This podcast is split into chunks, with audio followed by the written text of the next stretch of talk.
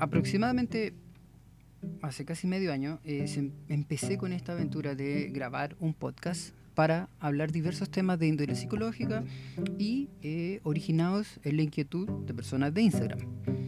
Por diversos motivos personales y también eh, sociales que ocurrieron, dentro de ellos fue el tema de la pandemia del COVID, em, no pude seguir, quedó interrumpido y vamos a retomar. Vamos a volver con una segunda temporada enfocada en una parte un poco más social, eh, enfocada en las personas como ustedes, como los que escuchan. Y la idea de esto es eh, que vamos a traer a invitados, van a haber eh, conversaciones no técnicas, porque no es, no es, el fin de esto, sino es de explicar ciertos temas y, y conceptos e ideas que van surgiendo en el día a día, en el ir escuchando las opiniones, las inquietudes, tanto de Instagram como de pacientes que te comentan de repente eh, de cosas que quisieran saber, pero no siempre encuentran los medios. Y ahora, en la realidad que estamos viviendo, en esta nueva realidad que se ha planteado, creo que es fundamental poder eh, tener canales eh, de participación válidos. Se fijan, más allá de una información, porque estamos en una época donde la información va a tener validez siempre y cuando eh, nosotros la entendamos, porque podemos, todos sabemos que tenemos mucha información, pero si no la entendemos no sirve de nada. Entonces para entrar ya de lleno, vamos a, vamos a empezar esta nueva temporada y esta nueva, eh, este nuevo, este como reboot del programa, para eh, estar en servicio de ustedes. Voy a invitar a personas que son expertos en ciertas áreas, por ejemplo, doctores, abogados, eh, ¿cómo se llama esto? Terapeutas eh, alternativos también, porque quiero abordar diversas áreas. Por lo menos en un inicio vamos a abordar una arista legal, eh, con preguntas asociadas. Vamos a partir con un programa creado por mí. En cada área vamos a partir con un programa creado por mí, pero mi idea es que ustedes puedan participar y hacer preguntas e inspirar nuevos episodios con estas personas para poder eh, desarrollar ideas y explicaciones más cercanas, más hacia ustedes. Entonces, siguiendo esa premisa, vamos a tratar de eh, indagar en diversas áreas del, del quehacer humano, también del conocer humano. Vamos a ver el lado más espiritual, el lado más legal, el lado más médico, explicar un poco toda esta situación que está pasando, esta nueva realidad y obviamente eh, un aporte psicológico al respecto. Y también, si es que lo necesitan, contacto con estas personas si es que eh, quisieran conocer más al respecto. Así que sin más, los dejo con el primer episodio de Lo necesitas, te lo explico, temporada 2, ahora acompañado.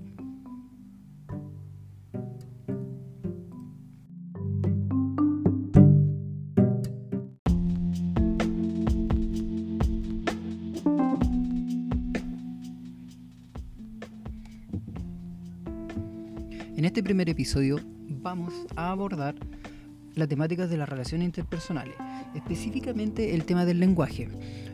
Como le he mencionado, eh, parte de las preguntas y de las inquietudes yo las recojo desde las redes sociales. Y la primera pregunta que vamos a desarrollar eh, hoy día tiene que ver un poco con el tema de la comunicación. Y me interesa detenerme en esto y ojalá explicar lo más eh, a cabalidad a partir de una pregunta formulada por una seguidora del Instagram. La pregunta dice así. ¿Hay alguna técnica o forma de establecer límites para evitar relaciones tóxicas? O, lo escribió textual, para que el tóxico no se pase. Esa es la primera pregunta, la primera inquietud. Bueno, para ir entendiendo esto, eh, vamos a tratar de explicarlo de la manera más simple y que ojalá entiendan todo, porque me interesa que eso sea así. Y tiene que ver con que un proceso básico de los humanos es la comunicación. ¿ya? En este sentido, evidentemente se necesita un emisor, un receptor, un mensaje y un canal. Ese es como el modelo básico. ¿ya? Hay diferentes variantes y todo, pero nos vamos a enfocar en eso. Entonces, respecto a esto, cuando una persona emite una conversación o, o una palabra o una expresión, trata de transmitir al otro una, eh, un mensaje, por así decirlo, y que eh, lo entiendan. ¿Se fijan?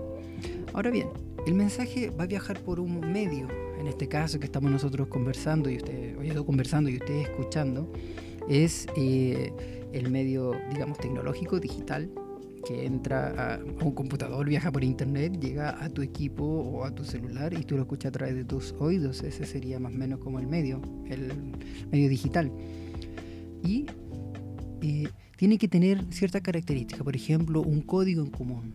O sea, si yo hablar en turco o usted en turco y yo en español, probablemente necesitarían un aprendizaje extra para poder entender lo que estoy diciendo. En esos términos básicos, cuando se comparten los códigos, se fijan, en el mismo medio, no hay interferencias que puedan eh, inmiscuirse y dificultarnos poder conversar. La persona puede eh, entregar su mensaje y recibir uno de vuelta. Ahora bien, si la vida fuera tan sencilla, probablemente yo no existiría y no estaría aquí hablando. Pero no siempre nuestros mensajes llegan de la mejor manera posible o de la manera más entendible posible. Y la pregunta, como dice la persona que aquí preguntó, es, entonces, ¿qué pasa? ¿Qué, ¿Qué, sucede? ¿Por qué no puedo entregar mi mensaje o por qué mi mensaje no llega como yo espero? Porque no se entiende mi mensaje. Entonces ahí, en el quehacer eh, psicológico, se explora un poco la forma en la cual tú entregas los mensajes, que tú te comunicas. Porque una de las cosas que en el mensaje yo no les comuniqué, que también depende de lo no verbal, ¿se fijan? O sea, les voy a dar una explicación sencilla de esto a través de, esta, de este audio porque lo no verbal son todos aquellos comportamientos o eh, sutilezas que no están dentro del mensaje hablado o escrito. ¿Se fijan? Entonces, quizás no haya, y ustedes dirán que no verbal hay en un mensaje hablado por radio o por, por el tema del medio digital. Y está, por ejemplo, el tono de mi voz, el énfasis que le doy, o quizás como eh, ustedes escuchan lo que yo digo. Si yo estoy con un tono lento, calmado, monótono, ya estarían a esta hora empezando a dormirse. Llevamos casi, claro, siete minutos, estarían quizá empezando a pestañear. Si yo subo el tono y estoy todo el tiempo eh, enfatizando o haciendo, eh, por ejemplo, chistes o hablando algo que les interesa mucho, eh, ahí empieza a cambiar un poco. ¿Se fijan? El matiz mío cambia y ustedes se ven reflejados o por último interesados en lo que está hablando, a ver cómo termina de decir este tipo lo que está diciendo y ah, a ver si me gusta, no me gusta, me agrada o no me desagrada. ¿se fijan? Entonces ahí cambia el mensaje. Eh, cuando se trata de relaciones interpersonales, como lo que preguntaba como lo que pregunta esta seguidora, nos enfrentamos eh, al problema eh, físico, digamos.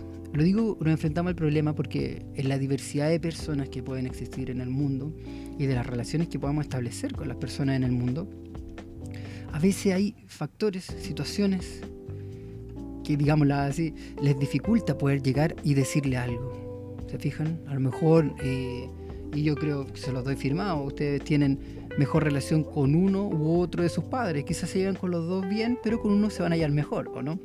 Y con ese va a ser más fácil pedir quizá un permiso o hablar sobre diversos temas o enfrentarse a una situación compleja con él. Es distinto, ¿se fijan?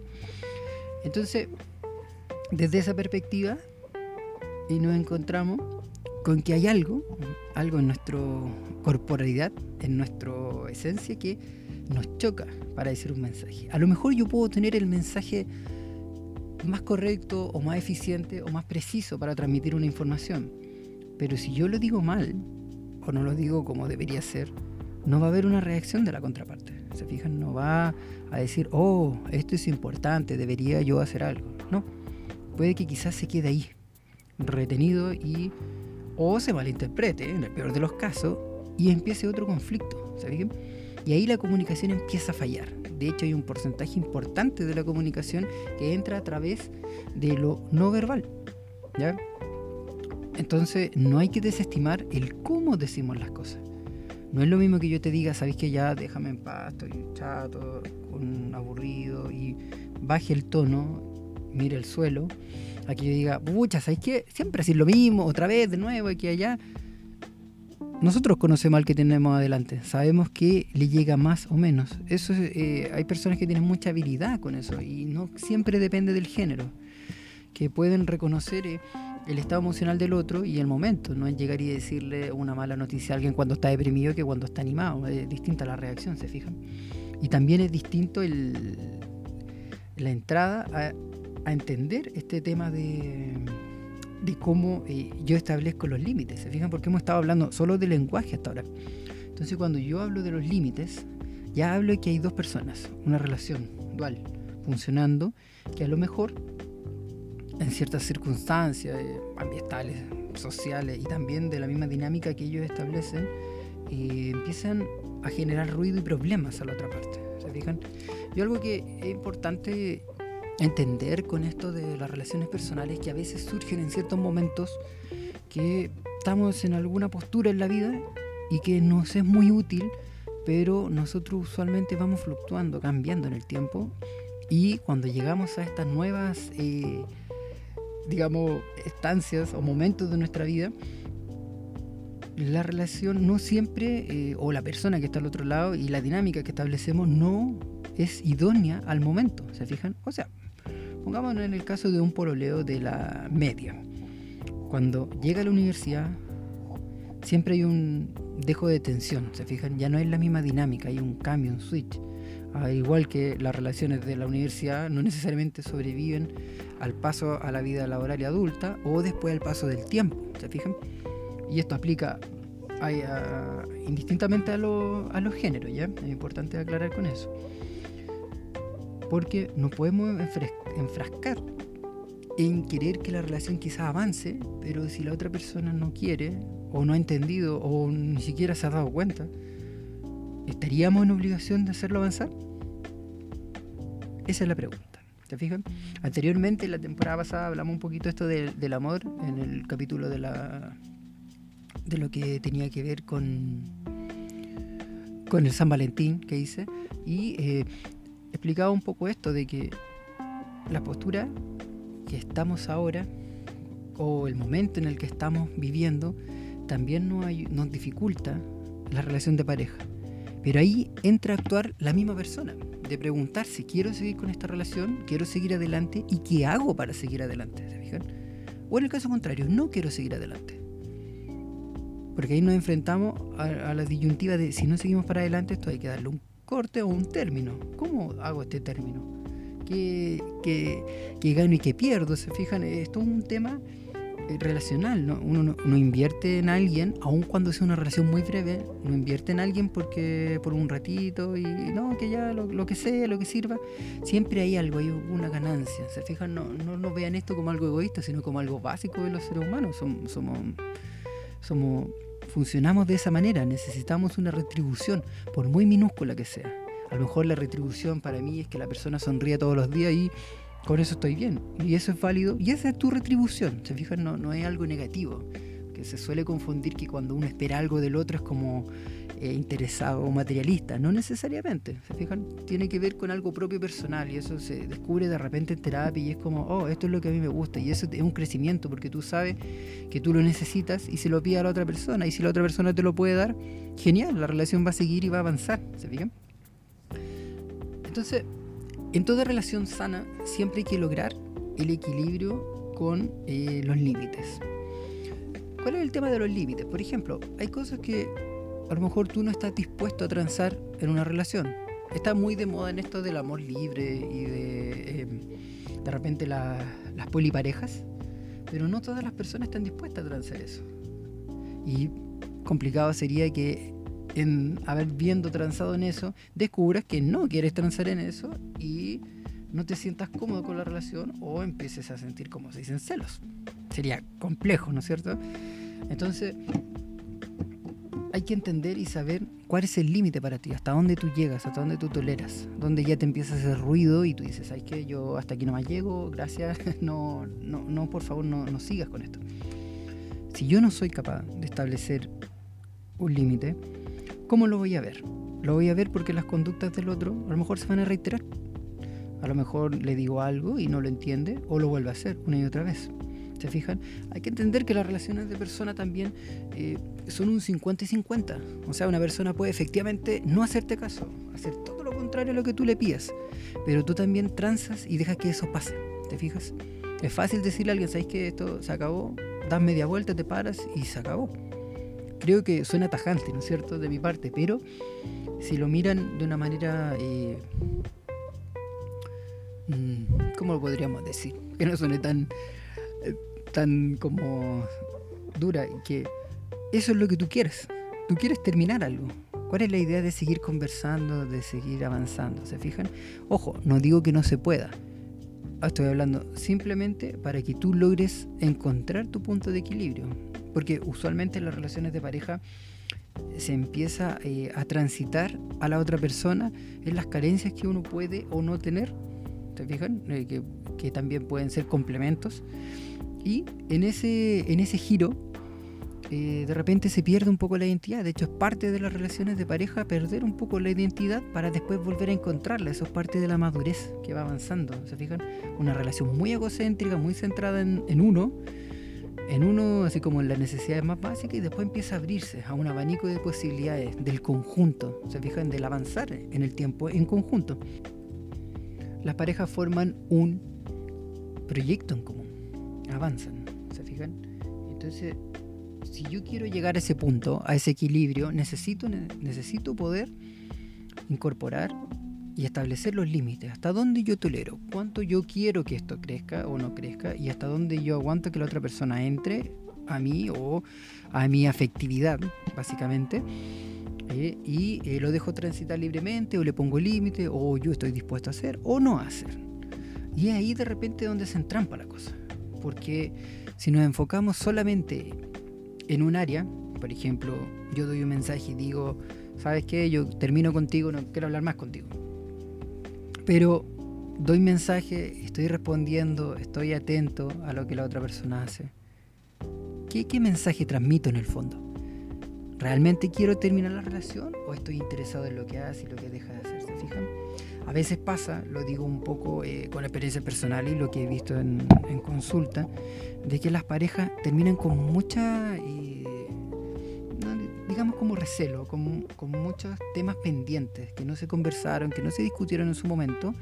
Y eh, en estos periodos de turbulencia, de, de crisis, aprovechan a veces las parejas para poder, eh, o la otra parte, eh, para poder desquitarse por ese momento. Aunque suene así como, ¿cómo? Pero sí, ocupan este momento, esta instancia, para poder castigar a la otra persona, eh, hacerlo sentir mal, hacerlo sufrir, y después a lo mejor extrañan la costumbre de estar juntos y quieren volver, rearmar eso.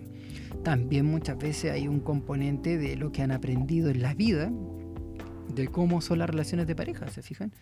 Por eso es complejo cuando aparecen en terapia estos temas relacionales, vinculares, son difíciles de abordar y, son temas para las personas, porque suelen tener relaciones medias tortuosas, medias complicadas, donde em, la historia pareciera repetirse.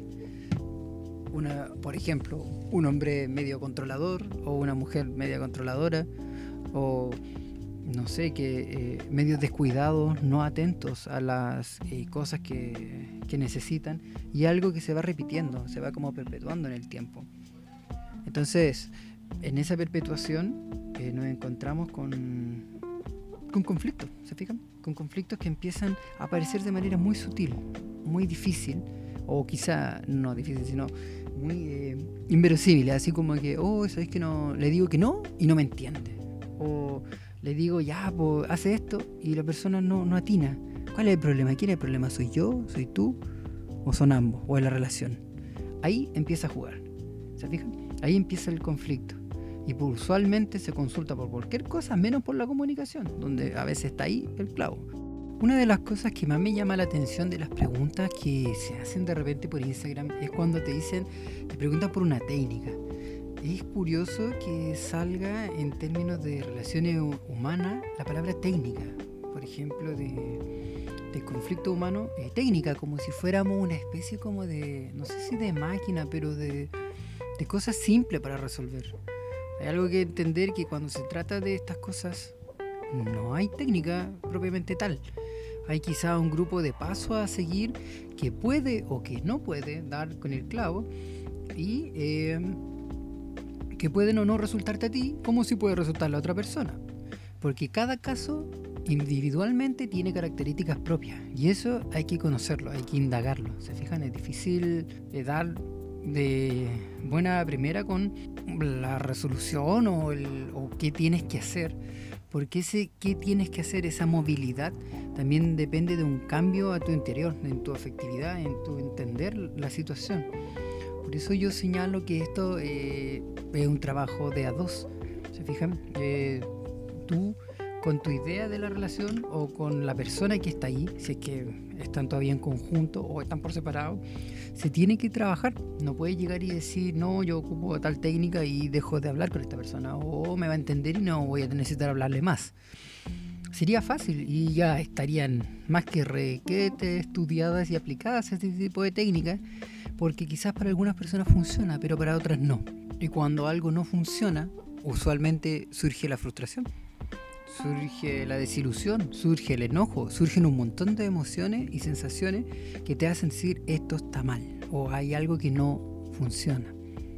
Por eso yo les hago la invitación, les extiendo la invitación de que si necesitan hablar con alguien, ya sea conmigo, con otro psicólogo, lo hagan no, no dejen su salud mental en un segundo plano, que ahora con todo este tema del COVID está muy en boca la salud mental, la salud mental, y pueden ver que aparecen médicos diciendo que están recetando más antidepresivos.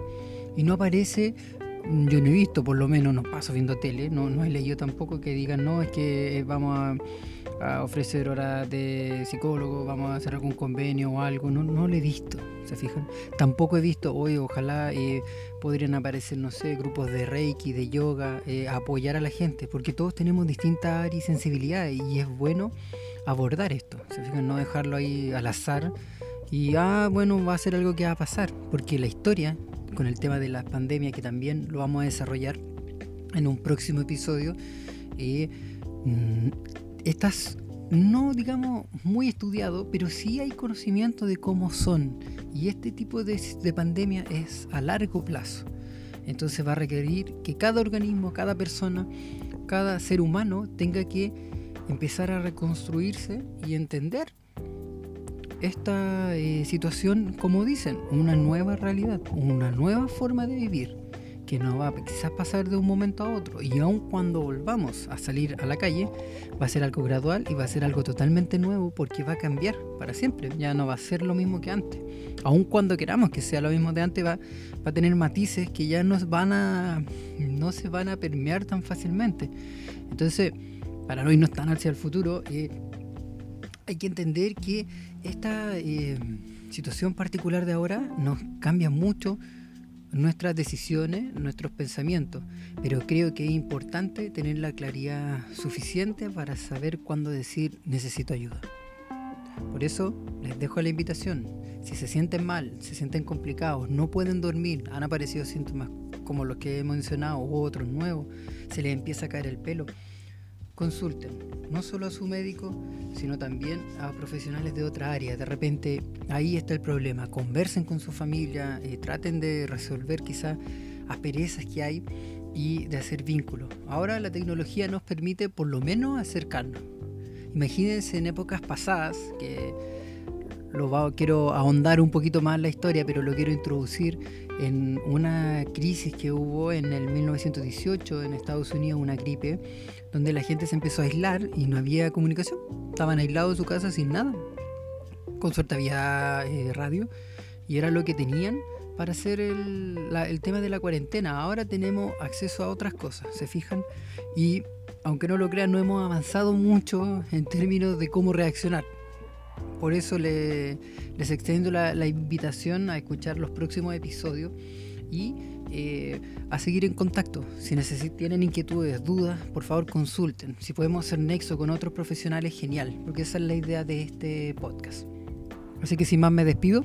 Nos vemos la próxima. Que estén bien.